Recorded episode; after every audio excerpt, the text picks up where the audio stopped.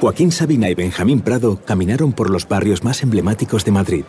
Después eligieron seis bares y se pusieron a charlar con unas cervezas 1906 en sus manos. Nosotros les pusimos las cervezas y ellos nos dejaron algunas historias. Ahora tú también puedes entrar en la conversación en cerveza1906.es barra historias. 1906 historias, cervezas 1906. Podium Podcast. Lo mejor está por escuchar.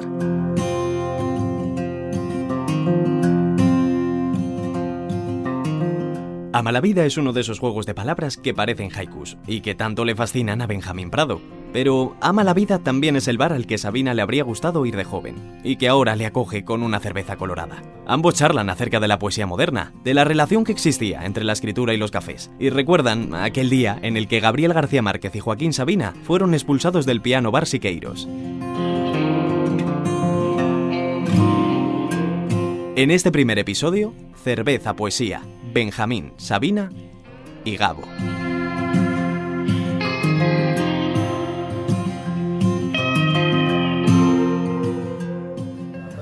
Aquí estamos, Joaquín, tomándonos una 1906 Red Vintage, pero le vamos a llamar la Colorada, que es el, apodo que tiene, que es mucho más bonito. es la joya de esta familia, pero además me acaban de informar y me ha parecido de una justicia planetaria que tienen el premio a la mejor cerveza del mundo, fundamentalmente por la colorada, que parece fácil decir del mundo. Yo no he preguntado quién os lo ha dado, pero que lo tienen. O sea que en el mundo de la cerveza esta es la capital ahora mismo. La capital. Sí, señor. Salud. Oye, este bar me gusta mucho. Me gusta mucho eh, porque además eh, tiene un nombre que establece un juego de palabras, ¿no?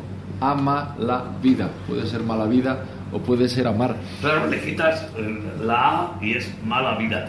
A mí me recuerda mucho a los poemigas, esas cosas que eran como haikus que ha hecho Aute durante muchos años. Y que se ha hecho siempre, bueno, la, poesía de, Carlos Edmundo de Ori, los poetistas, todos, eh, consistía en jugar con las palabras. Recuerdo un libro de Ori que se llamaba Cristal Tristeza pero además, qué cosa mejor para jugar que con las palabras, ¿no? Bueno, porque existen estas palabras bifrontes, jánicas, palabras que dichas eh, al derecho y al revés eh, significan lo mismo. Por ejemplo, la palabra radar, ¿no? La ley de derecha a izquierda, izquierda a derecha, y luego están las que cambian, ¿no? Que son, por ejemplo, yo que sé, eh, animal al revés es lámina Sí. y hay millones de ejemplos y para la poesía eso es muy gustoso. Y coleccionistas de ese tipo de cosas, ¿no? El, el, juego con las palabras para escribir canciones, para escribir poemas, es uno de los materiales más gustosos. Hay que hacerlo muy bien porque es muy peligroso también, ¿verdad? pero es lo más apasionante de nuestro oficio, ¿no? Mm. ¿Eh? También lo más arriesgado, ¿eh? porque cuando empiezas con los jueguecitos, había, antes hablábamos eh, tú y yo de, de Javier Crae, eh, tiene un disco que se llama toser y cantar. Exactamente. Qué genialidad. Es se, nos debía haber ocurrido a nosotros. bueno, ya se nos ocurrirá, danos tiempo. Pero hablando de, del bar, yo, desgraciadamente por mi pro, edad, hace mucho tiempo que no descubro bares nuevos. Bares nuevos que, que se identifiquen conmigo y yo me identifique con ellos. Y este es el bar que a mí me habría gustado hacer alguna vez Parece que no lleva mucho tiempo, que abre hasta las 3 de la mañana y realmente tanto las lámparas con los potenciómetros, como este tipo de mesas, como estas sillas, como el techo, que no sé si lo enfoca la cámara, pero es todo de persianas, ¿no? Bueno, se parece mucho a las instalaciones que ve uno en los museos de arte moderno, pero lo, digo, pero lo digo sin ironía, es verdad que muchas veces el, no, lo bonito es que este tratamiento no le llama instalaciones, le llama el techo. en cuanto le llamas instalación ya estamos jodidos. Eso está, eso está muy bien, ¿no? Oye, y, y otra cosa, me ha contado el dueño que como es natural en estas calles aledañas de Ballesta y como hemos visto al venir, pues esto era el barrio de, los burdeles. ¿no? La zona roja para tomar una colorada eh, riman bien, ¿no? para la colorada es perfecta. De, alguna, de algún modo lo, sigue siendo. Parece ser que este lugar, que era un almacén y del que se ha aprovechado de todos los materiales que encontraron, fue antiguo burdel y luego burdel de, de osos. Estaba pensando que la poesía moderna empieza en, en barrios como este. Baudelaire es el poeta que enseñó al mundo que se podía escribir eh, poesía sobre los fumaderos de opio, sobre los bajos fondos, Pero sobre, además, sobre las zonas rojas de las ciudades. ¿no? ese sí que su amante era una osa, Era una la osa. giganta de Baudelaire. Pero Para es, ve- mí- es verdad que la poesía moderna empieza cuando, por un lado, cuando Baudelaire explica que se puede hacer poemas a una zona roja de una ciudad, por otra parte, cuando Walt Whitman explica que se puede hacer poemas a cosas como esta, a materiales de derribo, Sí. lámparas, locomotoras, lamp, todas estas cosas. ¿no? Pero a, a- a mí que no soy muy rambodiano, de Rambo, aunque sí me gusta mucho su frase de cuando un periodista francés le va a decir años después de que él abandonara, dejara de escribir, que dejó a los 18 años o algo así, ¿no? Le va a decir que es mm, un tipo muy célebre en París. Le dice Rambo, ¿usted es feliz? Le dice el tipo, sí. Le dice Rambo, ¿cómo ha podido usted caer tan bajo? En fan terrible hasta el, hasta el final. ¿no? Bueno, pues para mí el fundador de la poesía moderna, la que a mí me interesa, sí es Baudelaire. Oye, no, Respetando los metros clásicos, por cierto. ¿eh? Sí, sí, sí, sí.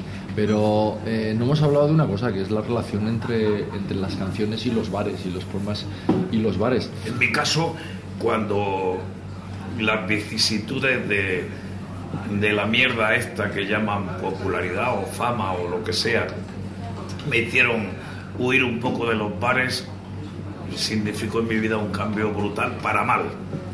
Toda la literatura española está escrita en bares. Es una literatura de café. Lo cuenta un poco Cela en la, lo cuenta un poco Cela en la colmena, ¿no? La vida en los bares. La gente, eso de escribir en casa es un invento del siglo, de finales del siglo XX. Bueno, Antes la gente escribía en los, en los cafés y en los Pero bares. porque en las casas no había calefacción.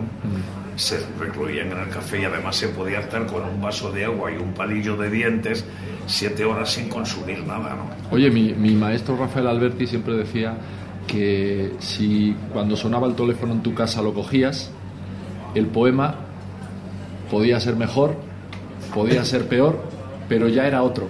¿Tú crees que una canción escrita, un poema escrito en un bar es Yo- distinto de un poema escrito en tu casa?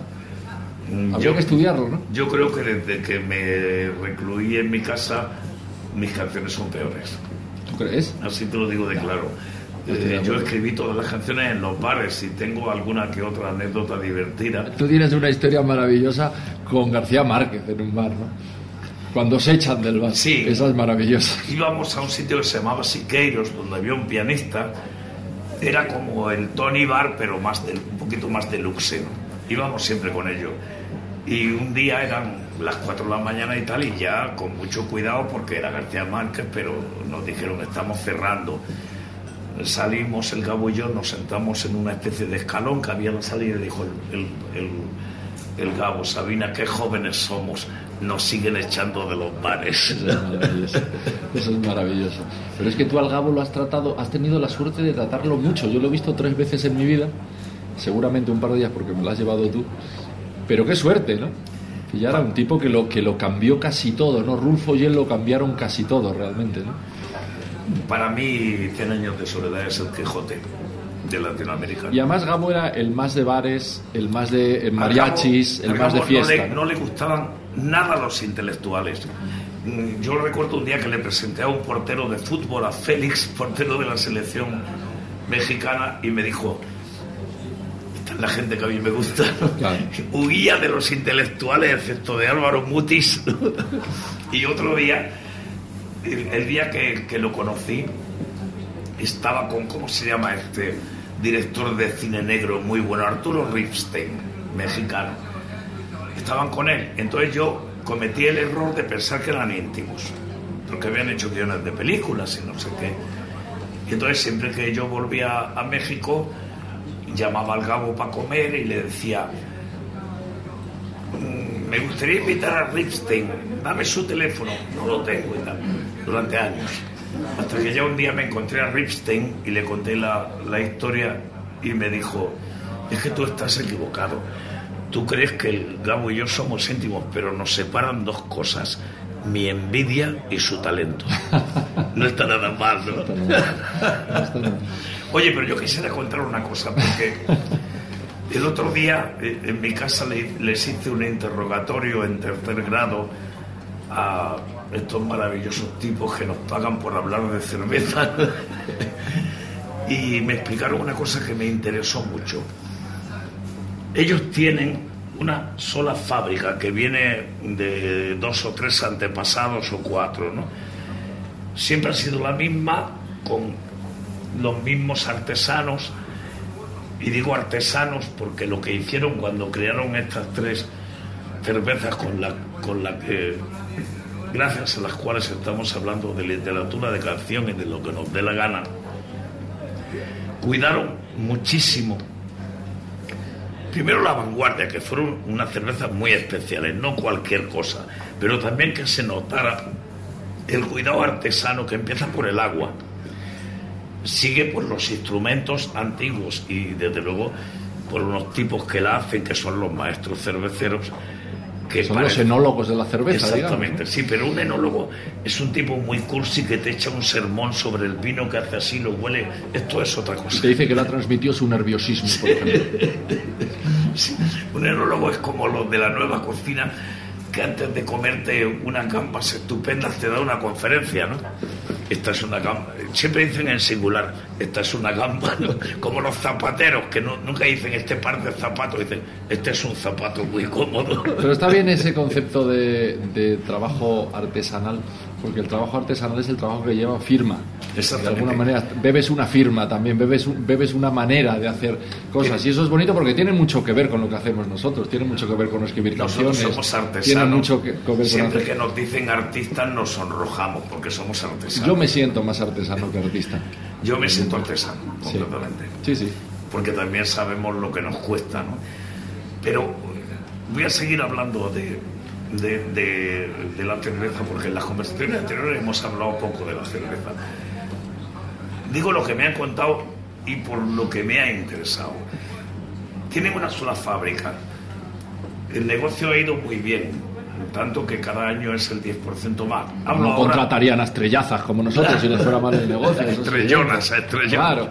Hablo de, de, estas tres, de esta, de esta triada familiar, pero me explicó muy claramente que no querían hacer campañas mayoritarias porque quieren conservar la única fábrica que sigue siendo esa, con estas tres marcas maravillosas, y además porque les parece muy bien que su cerveza la beba a todo el mundo, pero tiene un punto entre chic y conocer estas tres, me mm. refiero, ¿no? Que es una unión de vanguardia y, de rescatar todo lo que se había perdido y no debe perderse, ¿no? Mm.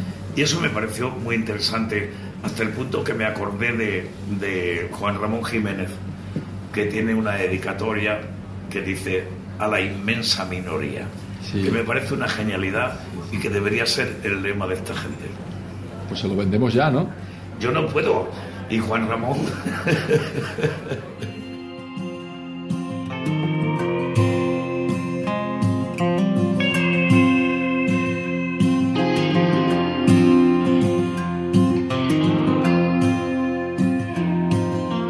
Todos los episodios y contenidos adicionales en podiumpodcast.com y en nuestra aplicación disponible para dispositivos iOS y Android.